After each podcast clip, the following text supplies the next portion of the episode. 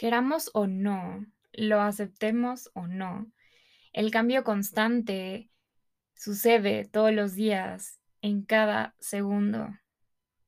Y algo que existía, tal vez ahora no. Y al revés. Antes, Elon Musk no era dueño de Twitter y ahora sí.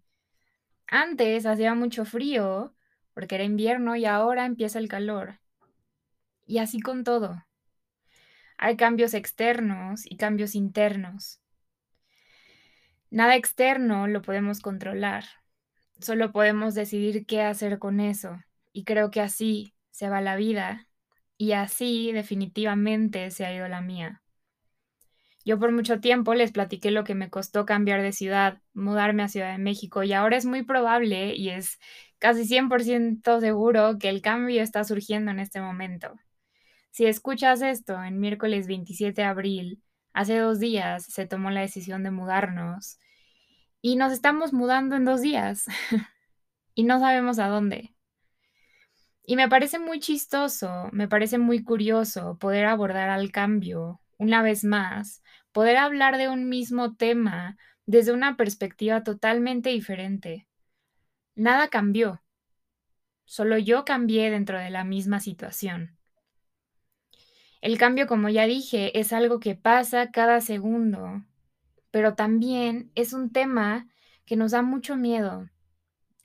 Está esta típica frase de has cambiado mucho, que en alguna época y en algún momento se entendía como algo negativo. Qué negativo que alguien ya no sea quien era antes. Y si es algo que pasa todos los días, cada segundo, qué mejor que poder aceptarlo y hacer las paces con el cambio. Y así poder integrarlo como una parte nuestra. El cambio externo, como ya dije, es algo que no se puede controlar. No creo tampoco que al saber que no se puede controlar, hay que estar en este estado de alerta excesivo a lo que pase a nuestro alrededor. No creo que esa sea la respuesta, pero totalmente, aunque no podamos controlar los resultados del exterior, podemos tomar decisiones. Si te interesa el cambio climático, investiga infórmate sobre el tema para saber qué sí está dentro de tu poder y qué puedes cambiar tú para hacer un cambio externo. Es decir, que aunque no puedas controlar y nadie pueda controlar el cambio climático y lo que está sucediendo en este mismo momento, gracias a esta recolección de acciones que hemos tomado todos los seres humanos que habitamos este planeta, todas esas decisiones han llevado a lo que está pasando ahorita en este momento.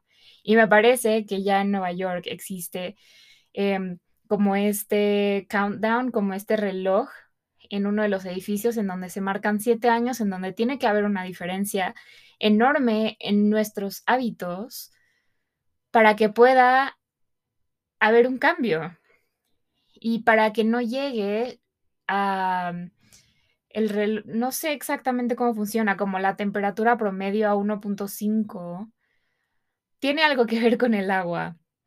Em, a lo que quiero llegar con esto es, no podemos controlar el cambio climático, pero sí podemos controlar, tú sí puedes controlar. ¿Qué acciones vas a tomar a partir de ahorita? ¿Y qué, con qué tipo de acciones puedes aportar a este cambio que se necesita Em, drásticamente. Hay una historia que me parece que va totalmente con este tema, pero va un poco más referida a esta historia, al cambio interno. El otro día estaba hablando con mi mamá por teléfono y, y mi mamá me dijo, bueno, mi mamá estoy segura que está escuchando este podcast, es mi fan número uno y está pendiente a todo lo que está sucediendo. Y hace muy poco estaba hablando con ella por teléfono y me dijo, wow, Dani, estábamos platicando de nuestros catch-ups que hacemos a la semana, pero me dijo, Dani, escuché este episodio del podcast, ni me acuerdo cuál me estaba diciendo, pero me dijo, no siento y no, mi, mi mente no puede procesar el hecho de que es mi hija la que está hablando.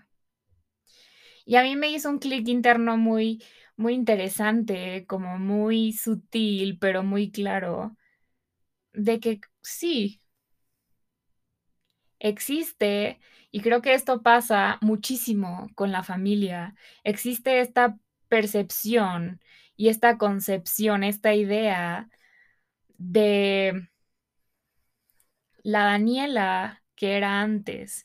Y no estoy diciendo que alguien esté bien y otra persona esté mal y que mi mamá esté mal porque no puede haber ese cambio. Y tal vez hasta nada más lo decía de manera como, y estoy segura, de manera de sorpresa y de manera de, pues sí, que no, que no lo puede procesar. Pero a mí me parece muy interesante poder usar este ejemplo para decir que y platicarles que yo toda la vida fui una persona muy callada, fui una persona muy seria, fui una persona muy... Mm, muy callada, sí, que no hablaba mucho porque a mí se me da, es, es parte de mi naturaleza, observar más que hablar. Ahorita tal vez no, porque pues ya tengo un podcast y es a lo que quiero llegar, pero antes podía ser percibida como una persona mamona, una persona juzgona, una persona que no hablaba, una persona seria, una persona que no sonreía y era simplemente Daniela analizando el mundo exterior. Puede ser también que, que sí era seria y que sí era mamona, porque me he permitido cambiar y ahora creo que soy una versión totalmente diferente, aunque sigo siendo muy observadora y sigo... Eh, siendo muy seria en momentos que yo creo que se deben de ser serios. Pero mi mamá no reconoció a la Daniela del micrófono, a la Daniela la del podcast, a la Daniela la que habla y la que expresa, porque toda la vida me vio creciendo como esta Daniela introvertida, como esta Daniela que no expresa sus sentimientos, como esta Daniela seria. Y está en mí poder permitirme ese cambio. Está en mí poder decir, em, esa ya no soy yo. Esa versión de Daniela ya no existe. Y tal vez sí es una parte muy pequeña que tengo ahora también, porque no estoy diciendo que soy una persona completamente diferente. He cambiado mucho, sí, pero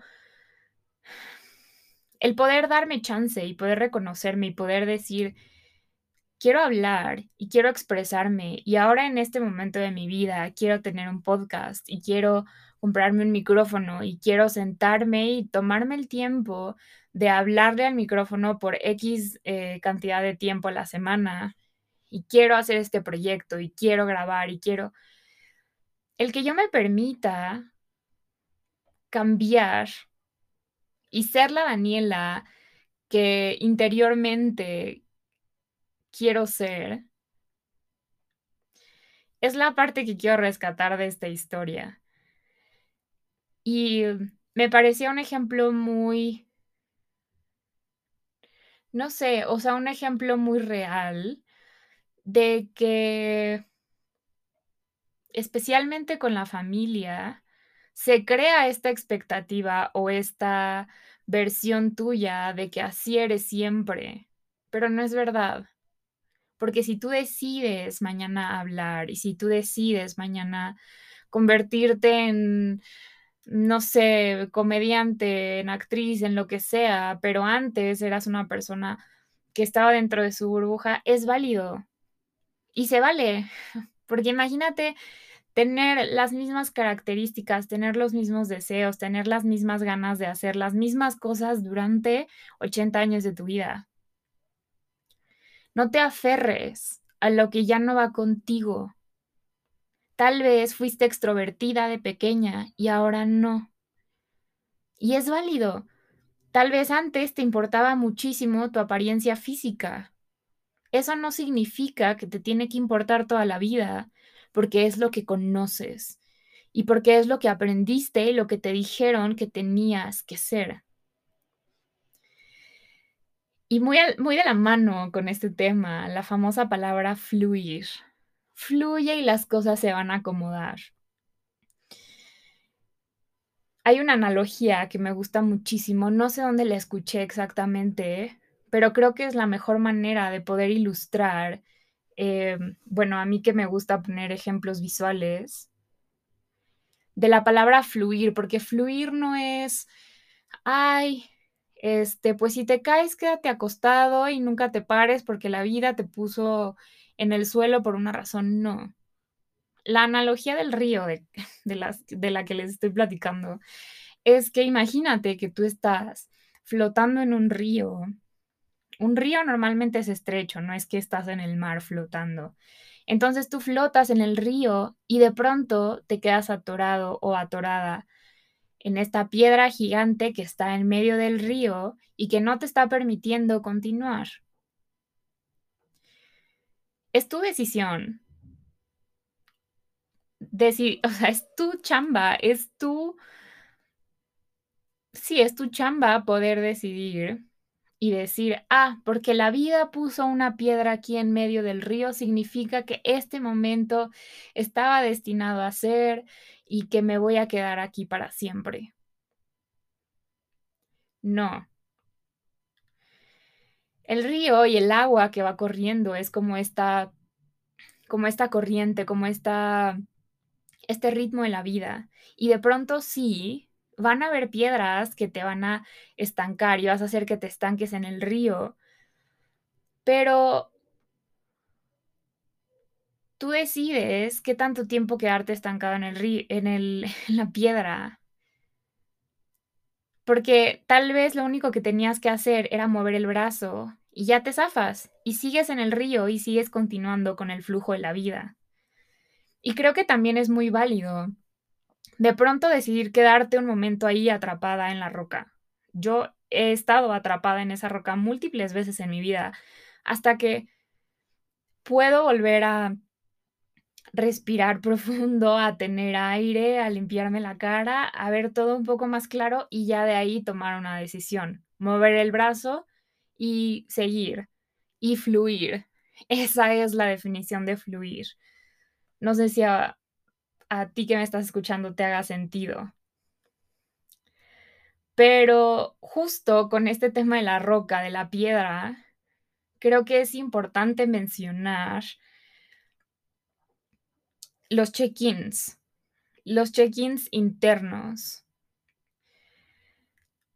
Porque si estás toda la vida siendo y decidiendo ser esta persona introvertida cuando de verdad ya no quieres ser esa versión tuya, va sobre ti la responsabilidad de hacer un check-in contigo. A ver, antes de continuar quiero quiero poner en contexto a qué me refiero con check-in. Si has ido a algún hotel alguna vez en tu vida tienes que hacer check-in cuando llegas al hotel. Cuando llegas al hotel, llegas, te presentas y dices, hola, mi nombre es Daniela, tengo tan, tantos años, soy de tal lugar, aquí está mi identificación y yo me voy a quedar en esta habitación. Eso es un check-in. Ese mismo check-in se puede hacer internamente. Hacer un check-in diario, semanal, mensual, lo que a ti te acomode mejor. Pero si tú no paras por un momento a preguntarte qué es lo que te mueve, qué es lo que te inspira, ¿Qué es lo que quieres? ¿Qué necesitas? ¿En qué momento de tu vida estás ahorita? ¿Hacia dónde vas? ¿Qué ha cambiado? ¿Qué no ha cambiado? ¿Qué quieres cambiar? ¿Qué no quieres cambiar? ¿Hoy estás más lejos o más cerca de la persona que, que tú quieres ser? ¿Quién quieres ser? ¿Qué necesitas hacer para acercarte aún más? Este concepto de poder hacer check-ins en la frecuencia que a ti te parezca y que te acomode mejor, si es una vez a la semana, si es una vez al mes, o dos o tres, no sé, estás volteando a ver adentro, estás haciendo una pausa y estás diciendo: "Okey, reconozco que ha habido mucho cambio últimamente, ¿qué es lo que quiero yo ahorita? ¿Hacia dónde?". O sea, antes de lanzar la flecha, ¿hacia qué dirección quiero ir? Y importantísimo mencionar que ese tipo de decisiones, esas respuestas, no las vas a encontrar en otras personas. Nadie te va a soplar la respuesta correcta, porque no hay respuesta correcta. Y nadie más que tú va a saber qué es lo que necesitas para esta etapa de tu vida, qué es lo que necesitas soltar, qué es lo que necesitas agregar, qué es lo que necesitas ver en este momento para poder seguir fluyendo con el ritmo de la vida. Nadie sabe más que tú.